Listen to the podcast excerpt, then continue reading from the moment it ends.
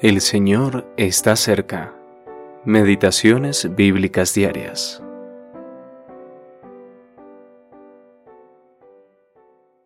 Este será grande y será llamado Hijo del Altísimo, y el Señor Dios le dará el trono de David su padre, y reinará sobre la casa de Jacob para siempre, y su reino no tendrá fin. Lucas capítulo 1, versículos 32 y 33. La grandeza de Cristo, primera parte, un gran rey. El ángel Gabriel fue enviado a Nazaret con un mensaje para una joven virgen.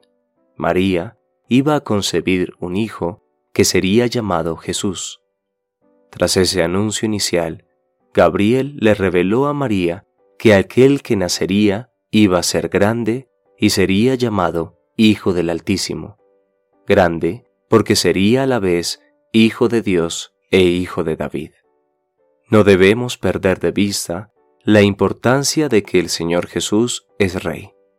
No es precisamente el Rey de los cristianos o de la Iglesia, es nuestro Señor y la cabeza de la Iglesia.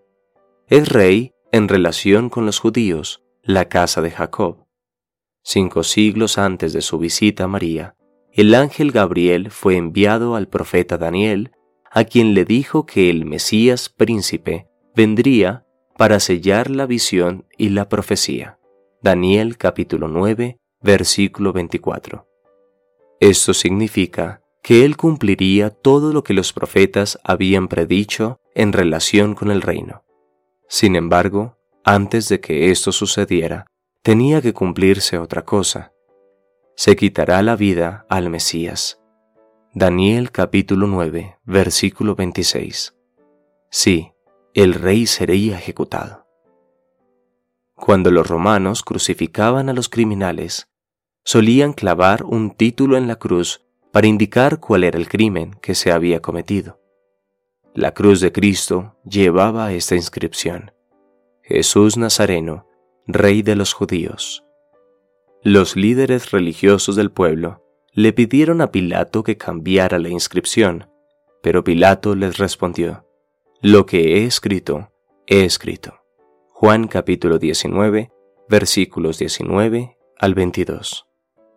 Jesús era verdaderamente el rey de los judíos, el león de la tribu de Judá. Apocalipsis capítulo 5 versículo 5, y este fue el motivo de su crucifixión.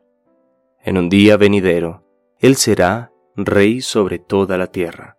Zacarías capítulo 14 versículo 9.